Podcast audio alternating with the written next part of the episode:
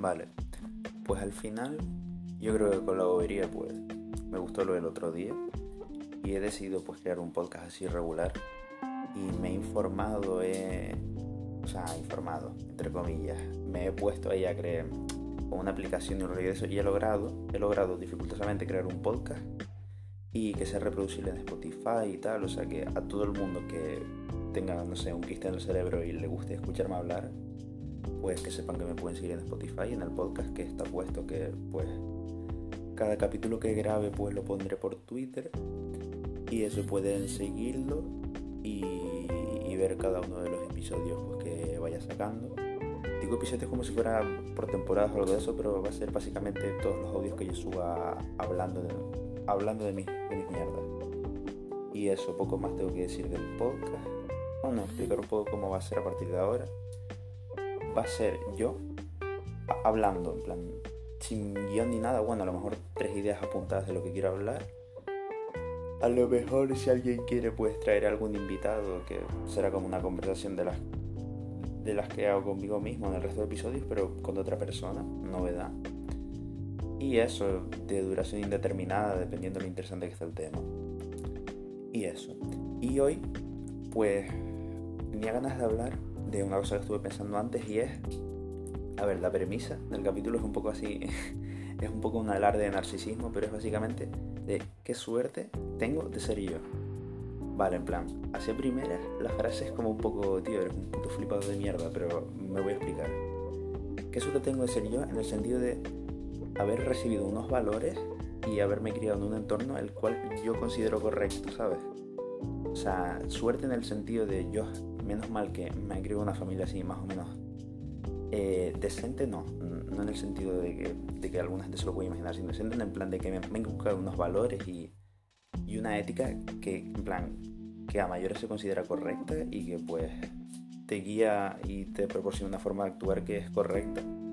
O sea, básicamente, que doy las gracias de no haber crecido en un entorno que haya hecho que me haya convertido en, yo qué sé, un, un misógino retrógrado amante de los toros y a favor del fusilamiento. Es decir, que muchas veces nos olvidamos de la suerte que tenemos de, estar en la posición en la que estamos, de ser al fin y al cabo, de vivir bien. La mayoría de nosotros pues vive bien, es de clase media, media alta. Y pues llevamos una buena vida y somos personas con ideas más o menos, o sea, no en todos los casos, pero más o menos que, están bien, que se ciñen a una ética y una moral que hacen pues que nuestra sociedad sea civilizada, que no sea una sociedad llena de cabrones y de hijos de puta que se putan entre ellos. Bueno, eso depende de, de, de cuál sea tu perspectiva en torno a la sociedad hoy en día, que puedes opinar que está podrida, pero al fin y al cabo somos personas civilizadas. Bueno, y sobre lo que acabo de decir, me acabo de dar cuenta que al fin y al cabo los valores que yo tengo y que creo que todas las personas deberían tener y que son en teoría correctos, pues son correctos desde mi perspectiva. A lo mejor, o sea, no quiero sonar relativista ni, a Dalí de la, o sea, a Dalí no, perdón, ni apoyar la contextualidad al 100%, pero probablemente una persona que sea como la que acabo de definir antes, en plan misógino retrógrado, amante de los toros, pues definirá lo que es correcto y lo que es éticamente o moralmente aceptable como lo que él cree. Y yo desde mi posición, pues, aunque suene un poco soberbio o con aires de superioridad, lo único que puedo hacer es decir, el pobre y decir, este tío no, o sea, no, sabe, no sabe lo que está diciendo, no, no piensa lo que está haciendo, porque, pero no porque él quiera o porque es un gilipollas, sino porque es un gilipollas a raíz de lo que se le ha enseñado y del contexto en el que crece. Que al fin y al cabo no es nada nuevo, pero es algo en lo que pensamos poco cuando nos metemos con el resto de gente. Por ideas que a primeras nos pueden parecer radicales o estúpidas, porque muchas ocasiones lo son, pero que es, es todo, todos contextos, bueno, no todos, pero que esa, esa personalidad de, gente que nos puede parecer estúpida es, es primeramente contextual, o sea, nadie, nadie nace totalmente gilipollas. Ante esto pues hay dos opciones. Podemos o implicarnos con estas personas e intentar hacerles cambiar de opinión, decirles, mira, esto que estás pensando y que estás diciendo es, es una gilipollez. o pues podemos adoptar la, la postura que casi todo el mundo casi todo el mundo prefiere y que pues que yo también ejerzo que es un poco el perdona a los dios porque no saben lo que hacen pero agregándole un perdóname a mí también porque mm, tampoco pienso hacer esfuerzo por alguno por cambiarles es decir al fin y al cabo son personas que pues que no me perjudican que viven ellas solas con sus ideas que ellos consideran moralmente correctas y pues que mientras no me hagan ningún daño yo no voy a hacer esfuerzo alguno por intentar cambiar sus ideales o intentar convencerles. O sea, ¿quién soy yo para imponer mi moralidad sobre la de otro, presuponiendo que la mía es la correcta? Puedo limitarme a expresarle mi opinión, a ver si le parece razonable y si no, pues, aunque suene egoísta, no pienso gastar tiempo de mi vida en convencer a una persona que ya tiene unos determinados valores muy arraigados en su personalidad y que ya forman parte de él. Y obviamente alguien pues, que haya sido criado en un entorno distinto al mío o con otros ideales distintos al mío pensará lo mismo que pienso yo de él, pero a la inversa dirá que coño está hablando del puto progre de mierda este pseudo anarquista y que su mayor aspiración en la vida es llegar a ser funcionario y un perro del Estado. Pues, pues sí. Y es libre de pensarlo, o sea, como decía, no me acuerdo quién ahora mismo, eh, no comparto lo que piensas, pero defiendo a muerte tu derecho a decirlo. Es decir, al fin y al cabo cada uno puede pensar lo que quiera y dar su opinión, ¿no? En plan, ese es el plan, ese es lo, que, se quiere lograr con una supuesta libertad de, expresión. Bueno, supuesta no, una libertad de expresión que tenemos aquí. Bueno, supuesta, últimamente salió lo de el rapero este que meterán en la cárcel por decir que el rey es un ladrón, que es verdad. Paréntesis, que es verdad. Pero bueno, eso, eso es un debate para otro podcast. Y yo creo que poco más hay que hablar, la verdad. ya llegó un punto que he dicho todo lo que quería decir y me he quedado en blanco. O sea, tampoco hay mucho más por lo que tirar.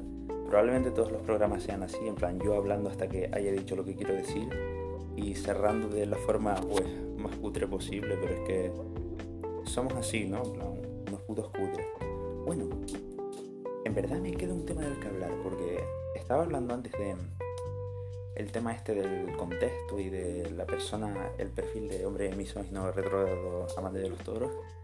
Y me acordé de un artículo que leí hoy, muy interesante. Y lo voy a introducir así como si nada, pero es otro tema al que quería hablar y se me había olvidado por completo. Es el tema de los incel, que coincide un poco con, con este perfil que puse de hombre retrógrado misógino. Un incel, para el que no lo sepa, es el término inglés que se aplica a un, básicamente a un misógino.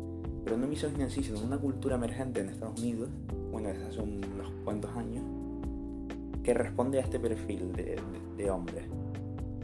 Pues que son misóginos, tal, que consideran que las mujeres tienen, tienen, una serie de privilegios que ellas no tienen, rollos así, que la sociedad lava a las mujeres y y eso, y que, que las mujeres lo dejan de lado por determinadas razones. Esto, o sea, obviamente es una cultura hiper mega misógina y súper chunga, que pues que lleva unos años floreciendo en Estados Unidos. Sobre todo, esto tiene mucho que ver en foros de redes sociales, tipo, bueno, foros de Google, rollo 4chan y cosas y temas de esto. Y sobre todo en Reddit, pero en Reddit está más regulado. Y esta cultura incel barra red, pill, como se la, puede llamar también, son responden a un tipo, o sea, un perfil de, hombre, de hombre rechazado por las mujeres y profundamente inseguro de sí mismo, en plan, pues no, gente muy agraciada, no gente muy guapa, que tiene un serio déficit en sus relaciones, en, plan, en la manera en la que se relaciona con la gente. Y al haber tenido experiencias negativas con mujeres y roles así y, y no saber muy bien cómo interactuar con el sexo opuesto, pues se autoconvencen, se lamen las heridas y, llegan a la conclusión de que la culpa es del resto del mundo, no de ellos. Y empiezan a recurrir a una serie de estereotipos, como por ejemplo que existe una, profunda exacerbación de la figura de la mujer en la que se le, se le concede todo y que no tiene privilegios y rollos así. Y esto está derivando de una cultura hiper mega machista que estamos hablando de Estados Unidos, pero como con todo lo que pasa en Estados Unidos, al final acaba llegando aquí retardado, pero con un mensaje todavía más difuminado, que llevará a que muchos otros trogloditas digan, hostia, ¿por qué no ligo? Pues no porque sea un retrasado o porque sea feo o porque sea un puto misógino de mierda, sino porque la figura de la mujer es la que tiene el poder en las relaciones sociales y etc. y etc. Y esto es algo a evitar y algo eh, totalmente nauseabundo, es decir, bueno, probablemente esa conclusión habrán llegado ustedes también, pero lo que quiero decir es que cuidado con esta gente porque, a ver, tampoco es como para expandir un mensaje alarmista, sino también me interesa la figura del incel porque es como, es muy fácil y, puede ser muy entretenida como para analizar, probablemente en otro podcast con alguien que me ayude, a lo mejor de invitado pero es una figura que, como hablé antes, dependiendo de los factores contextuales, se puede adivinar muy bien por qué hace lo que hace y por qué dice lo que dice. Y sería un objeto de estudio, pues la verdad, bastante chachi. Probablemente para tratar en otro podcast, porque esto ya se está extendiendo los 10 minutos y ya pues va a parecer demasiado y nadie se va a escuchar esto. Bueno, nadie. De las dos personas que se escuchan esto, pues probablemente una se aburra. O sea que mejor ir cortando ya y lo dicho, espero seguir grabando podcast de estos porque la verdad que me lo paso estupendamente yo hablando solo en mi casa y si lo escuchan, si llegado un podcast lo escuchan más de 10 personas, haré un capítulo con, con algún invitado que hable de cositas interesantes. Venga, una promesa que acabo de poner. Pero sí, puede estar chachi.